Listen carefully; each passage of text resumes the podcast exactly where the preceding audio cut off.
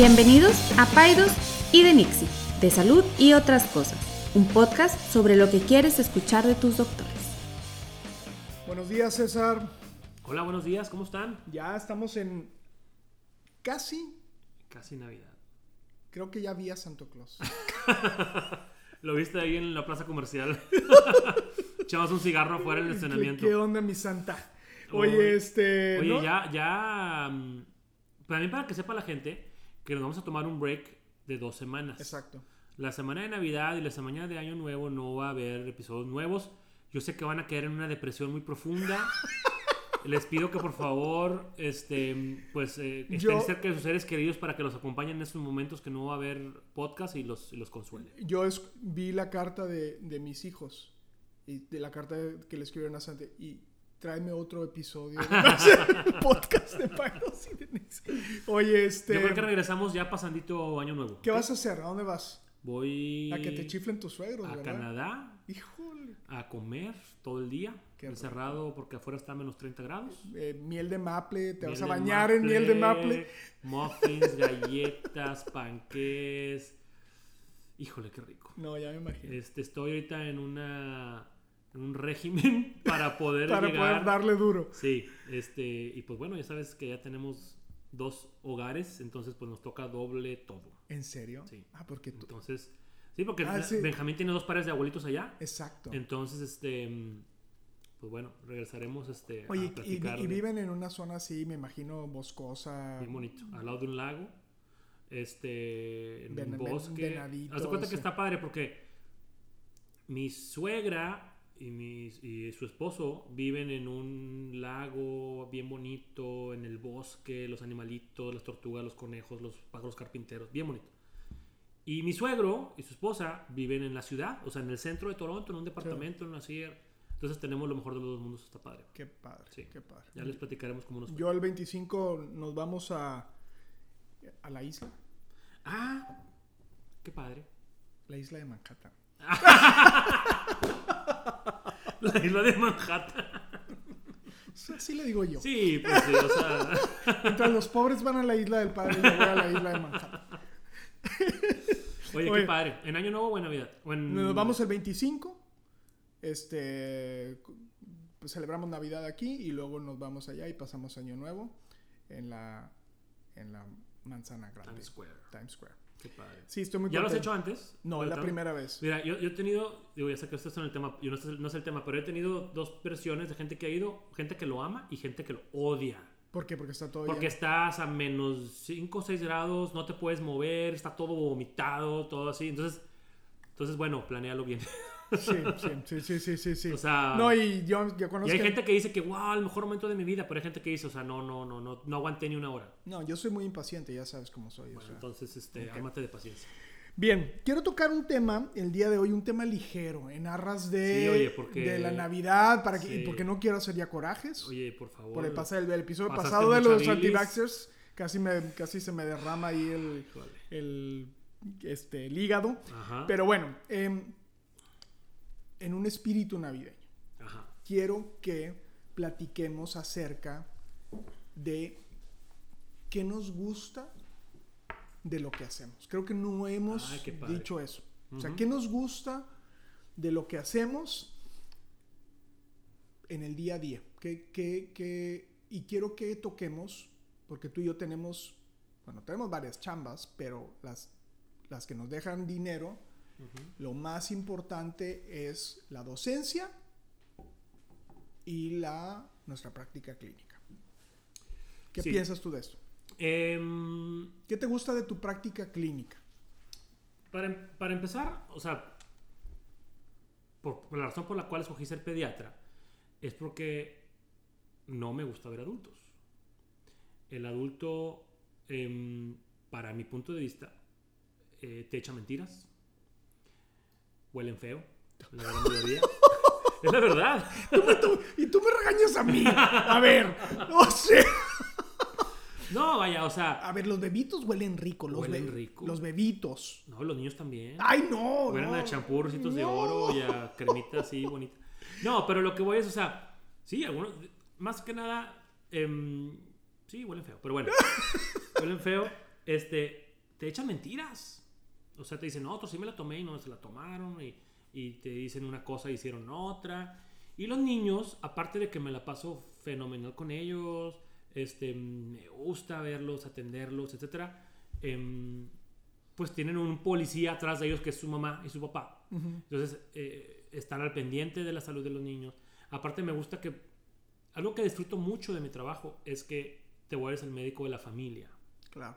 O sea, que algunas personas pudieran no gustarles eso, pero a mí me encanta que, que, que, pues, acompañar a la familia durante tantos años. Te vuelves un médico de referencia. Su médico de referencia, su médico de la cabecera de la familia. Este, eh, eso lo disfruto bastante. Y segundo, mi práctica clínica, disfruto mucho el consultorio. O sea, sí hospitalizamos niños y tenemos niños en terapia intensiva y tenemos niños en el hospital, pero el 90% de mi práctica es en el consultorio, que es donde yo me siento...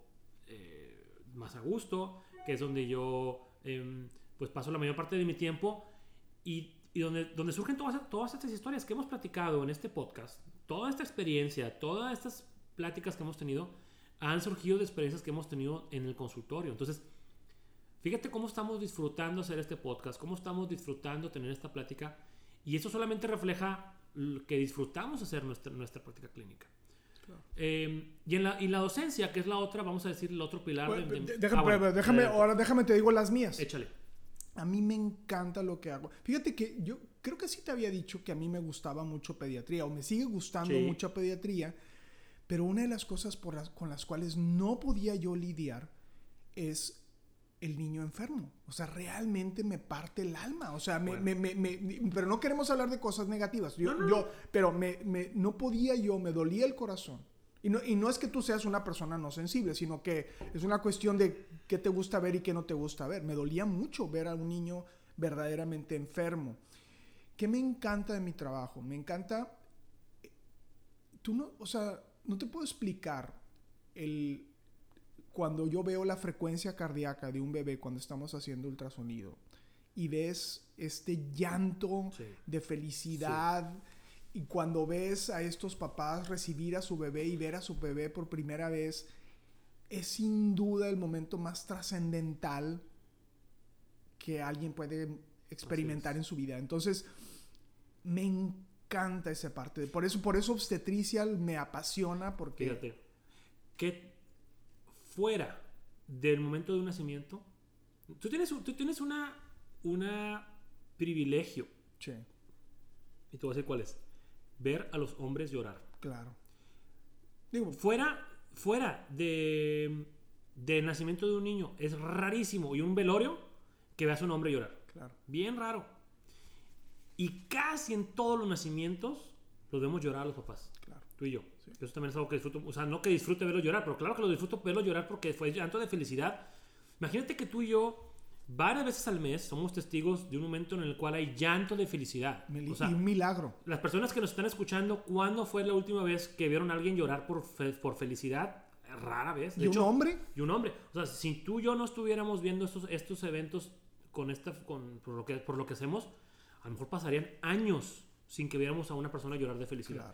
y cada vez y esto te lo digo en, buena onda y en serio, cada vez que veo a una pareja recibir un niño y, estar ahí llorando de felicidad y renueva mi vocación. Mi vocación.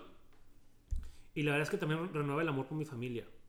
O sea, decir, o sea, hace algunos años, yo, hace poquitos años yo estaba ahí donde, estaba, donde están ellos y qué padre, qué bendición. Y, y la verdad es que te, te llena mucho de energía. Sí. Yo, yo, yo soy muy llorón. Yo, creo que, pero a mí me da ganas de. ¿Qué eres más, llorón o enojón? Las dos cosas. Las dos cosas. Soy, soy, soy... ¿Pero nunca te enojas tanto que lloras? ¡Claro! Yo era el de los niños que le decían que, decían quiere llorar. claro que lloraba, cabrón. Claro que lloraba y me enojaba más. Ya sé cómo bullearte ahora. Cómo decir, quiere llorar. No, yo me lleva al llanto. Me lleva al llanto. Este, me, me, me, mueve tanto, me lo disfruto tanto. Es, es, es, es muchísimo. te digo, me llena de emoción. Fíjate, ahorita que dijiste em, que tú no, no podías manejar emocionalmente a un niño enfermo. Yo obviamente, claro que lo puedo manejar y, y- y, pues lo vemos, digo, lamentablemente nos tocan casos duros y nos tocan casos este, serios y lamentables, pero yo no, igual es compartir algo muy personal, yo no puedo manejar personas ancianas o viejitos que están en una etapa difícil, enfermos, solos, deprimidos, no puedo. ¿Te da tristeza? Me da mucha tristeza.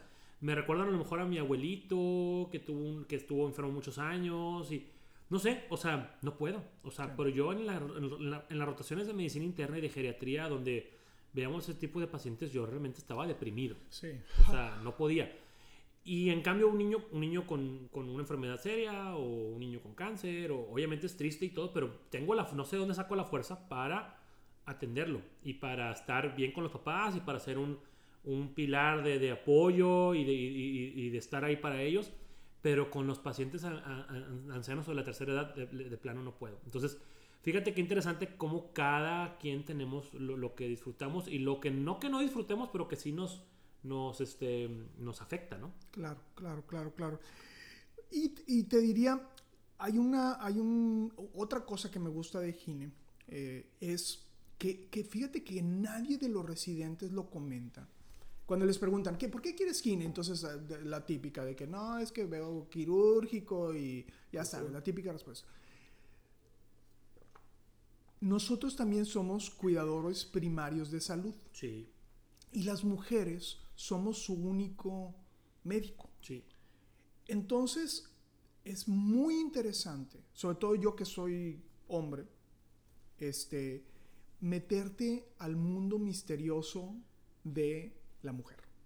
Y, y- y- y- y suena como raro, pero es, es que es, un, es, es esta cuestión de género. O sea, nosotros como- eh, estás en- inmerso en una situación donde no necesariamente tienes que ser empático, pero a veces no puedes comprender las emociones que tiene una mujer en sus diferentes etapas de la vida, ¿no? En su adolescencia, en su perimenopausia, en el embarazo. O sea, tú y yo nunca vamos a sentir lo que se siente menstruar, este, tener cólico, que esos son los aspectos negativos, pero también el, imagínate lo que se siente mover un, que un bebé se mueva dentro, Dentro de, de ti, ti. o sea, es ser un, o sea, yo siempre digo que, que el amor de madre es tan grande que te permite sobrepasar algo que físicamente es Extenuante, es imposible. imposible, ¿no? Entonces, esas dos cosas me gustan muchísimo de lo- del trabajo que hago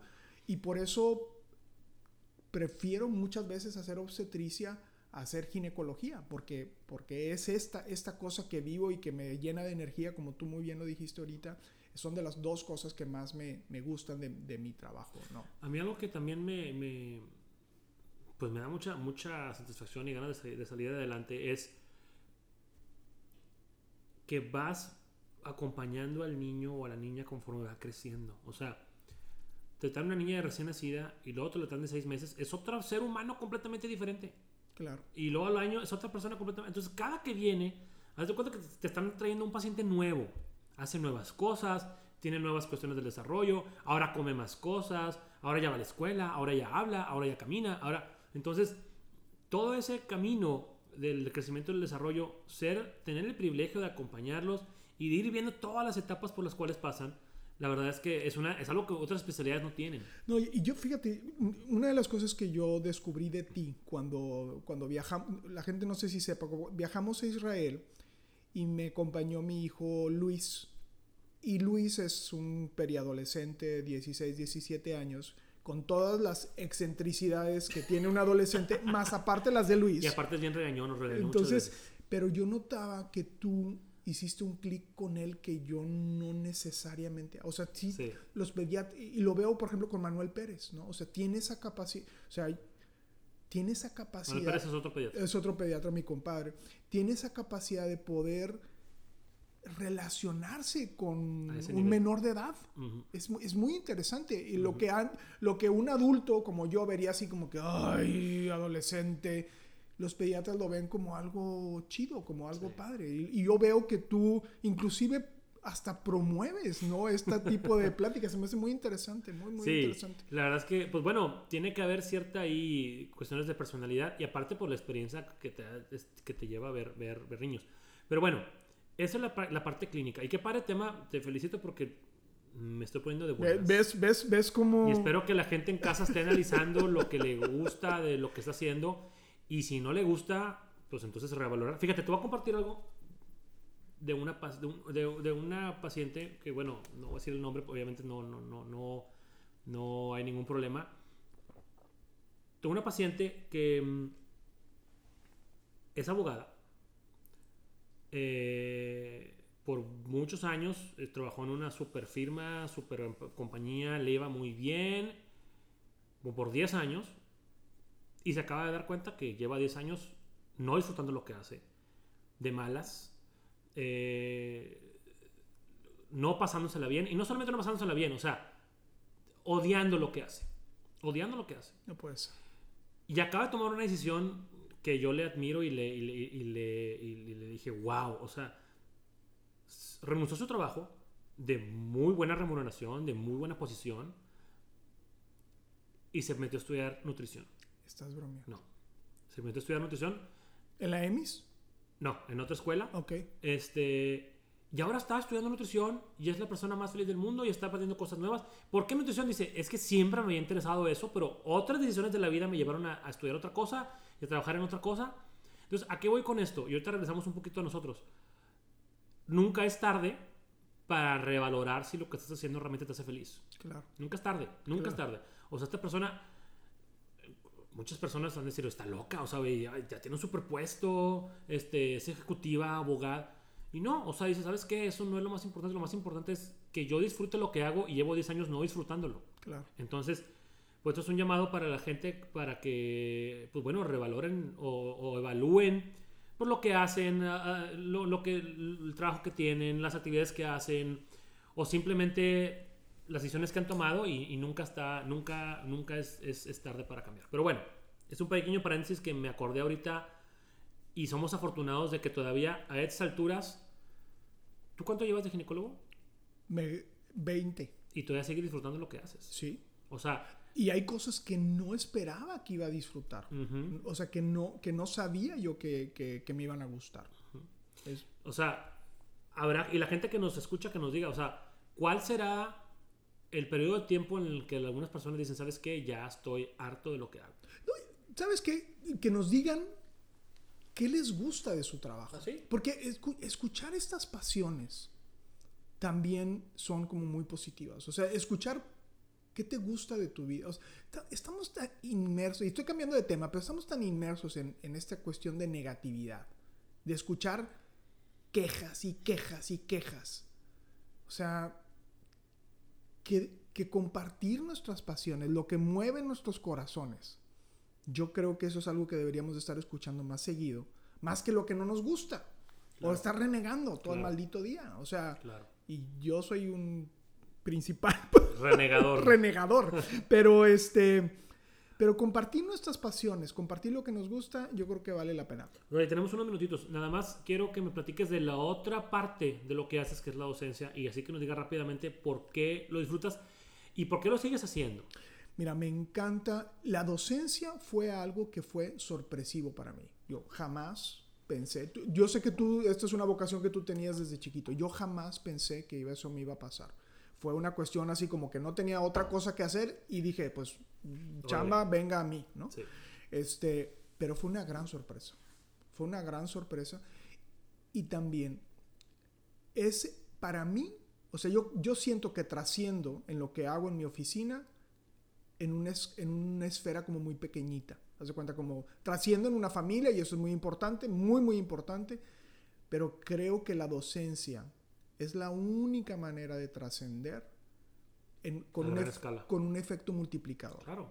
Porque cada médico que tú formas va a trascender en, en- en Sí. cada familia que va, que va a, a- atender. Y seguramente ha de haber algunos de mis exalumnos que no soy santos de su devoción y estoy Manden de acuerdo. inbox, manden inbox. Pero, pero seguramente ha de haber uno o dos que dice, ¿sabes qué? Ese maldito Enrique este, me cae bien y, y lo veo como una manera. Entonces, eso para mí es una gran responsabilidad y tiene, tiene este efecto eh, multiplicador. Y es por eso que sigo en la docencia. Yo creo que en el momento en que yo vea que no estoy teniendo un impacto en ellos, yo diría, hasta ahí se, se acaba. ¿no? ¿A ti qué te gusta de la docencia? Pues mira, la verdad es que lo, a mí lo que me llamó la docencia fue mis maestros. O sea, el yo, el yo decir, con que yo pueda transferirle un poquito de la pasión que me transfirieron a mí algunos de mis maestros a un estudiante de medicina o de otras ciencias de la salud, yo me voy a sentir más que satisfecho. O sea, yo tuve estos, estas figuras, donde estás incluido tú, porque pues, para los que ya no sabían todavía, este, eh, pues eh, Enrique fue mi, mi, mi, maestro, em, me impactaron mucho. Entonces yo, yo siempre había querido replicar eso en otros estudiantes de medicina y yo realmente creo que la labor del médico es, dentro de las demás que están incluidas al paciente, es formar otros médicos. ¿Por qué? Porque mm, esto es una, y hay que mantenerlo, hay que mantenerlo así, esto es una, una profesión que es la mitad ciencia y la otra mitad es arte. Y el arte solamente se puede transferir de persona a persona. No se puede transferir. En ningún libro te va a enseñar a pintar como. Bueno, sí te pueden enseñar, pero a, pintar como un artista con cierto feeling, con cierto sentimiento. En ningún libro te van a enseñar a, a meterle la, la, calidez y el, y el, No, eso es de persona a persona. Entonces, si no habemos personas que nos preocupamos por, por pasar este arte, pues va a desaparecer y nos vamos a volver máquinas. Yo, sabes que en el episodio que hablamos sobre los alumnos de medicina y por qué los hospitales que tienen alumnos de medicina son buenos hospitales, utilizaste una palabra que me encantó y que me hizo reflexionar un poquito y que ya no, no lo platiqué contigo. Utilizaste la palabra conciencia.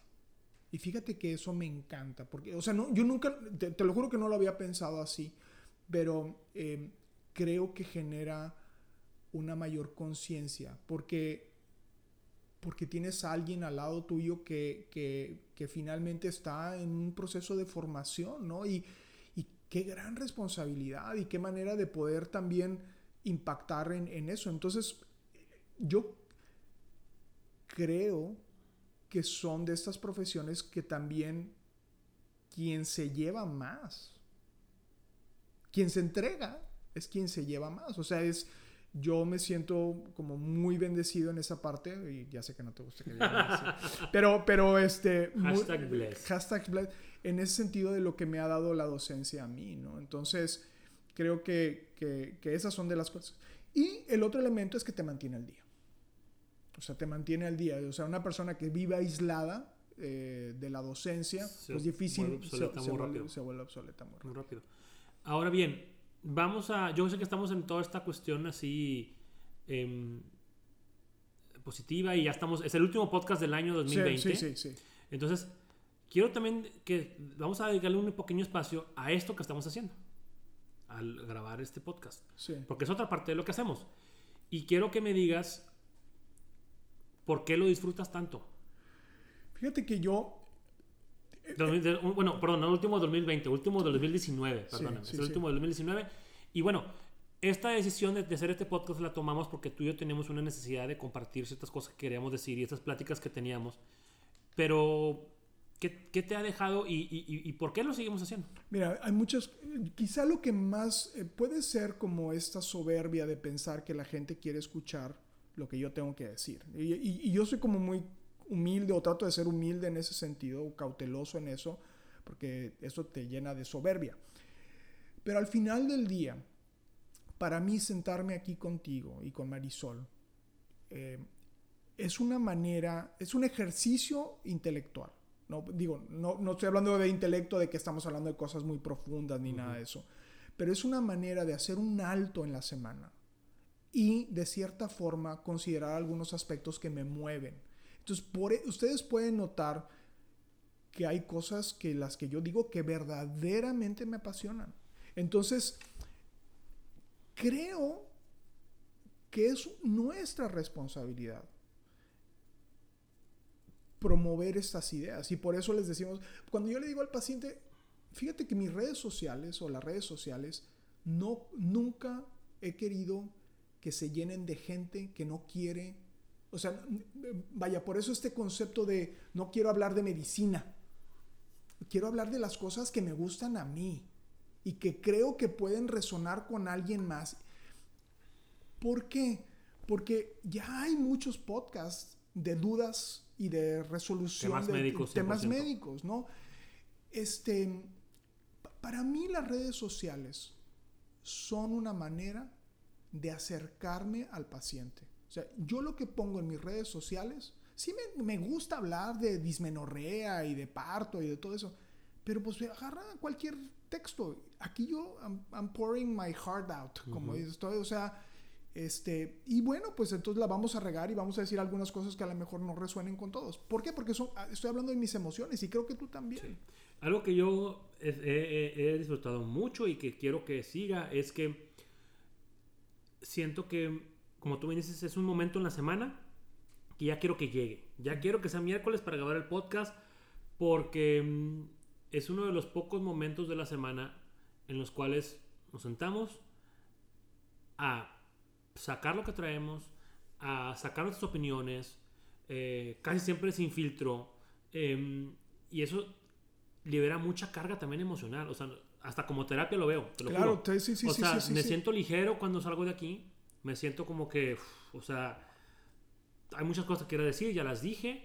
em, y también me, me- me encanta el hecho de que estamos siendo una pequeña comunidad, que cada semana nos llegan mensajes con comentarios relacionados a lo que hablamos, gente que se relaciona con lo que dijimos, que se identifica, que le, que le gusta. Entonces, esto obviamente es una satisfacción más para, para seguir haciendo esto y que complementa muy bien lo que hemos venido haciendo en nuestra práctica. O sea, esto siento yo que viene a complementar muy bien nuestra práctica de la docencia porque estamos tocando hasta las dos cosas al mismo tiempo. Claro. Entonces, pues bueno, eh, te agradezco que hayas tomado el, el- el tema como de una manera como de, de cierre de año, como de, de analizar realmente que, que- que- que- que estamos haciendo cosas que disfrutamos y que esperemos que a las demás personas también lo disfruten. Claro.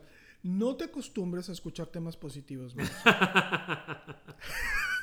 No, Bueno. hombre, hasta eso yo creo que nos hemos visto bastante positivos. De repente somos uno que otro ahí berrinche, pero, Sí. pero nos ha ido bien.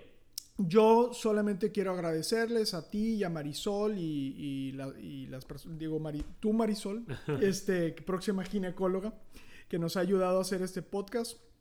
Estoy muy emocionado y estoy eh, gustoso de hacerlo el próximo año y, y, pues este es el último episodio de- Del 2019. del sí. 2019. Entonces, bueno, pues les deseamos a todos una muy, muy, muy feliz Navidad y muy feliz Año Nuevo y que, y que vivan en estas emociones con sus, con sus familiares. No sé si tú quieras dar algún mensaje a la Pues gente. nada más agradecerles. Este, a- a- hay muchos comentarios y mucha gente que nos, que nos ha a- pues felicitado y que, nos, y que nos ha recomendado temas. Sí, Ya estamos planeando cosas nuevas para el 2020, invitados, ideas, ideas diferentes. Entonces, yo creo que si, si lo han disfrutado hasta el día de hoy como nosotros, yo creo que todavía vienen cosas mucho más interesantes para que escuchen. Y nos vemos en el 2020, yo con algunos kilos de más. Enrique va a regresar congelado ahí de Times Square, a ver cómo le fue, que nos diga. lleno de vómito. Lleno de vómito ajeno. Este, y nos vemos la próxima. Nos vemos la próxima, César. Feliz Navidad, feliz, Feliz Año Nuevo. Navidad. Adelante, bye. Ninguna opinión o consejo de nuestros anfitriones o invitados sustituye la valoración médica o representa a nuestra institución universitaria o de salud. Declaramos que no tenemos conflictos de interés. Hasta la próxima.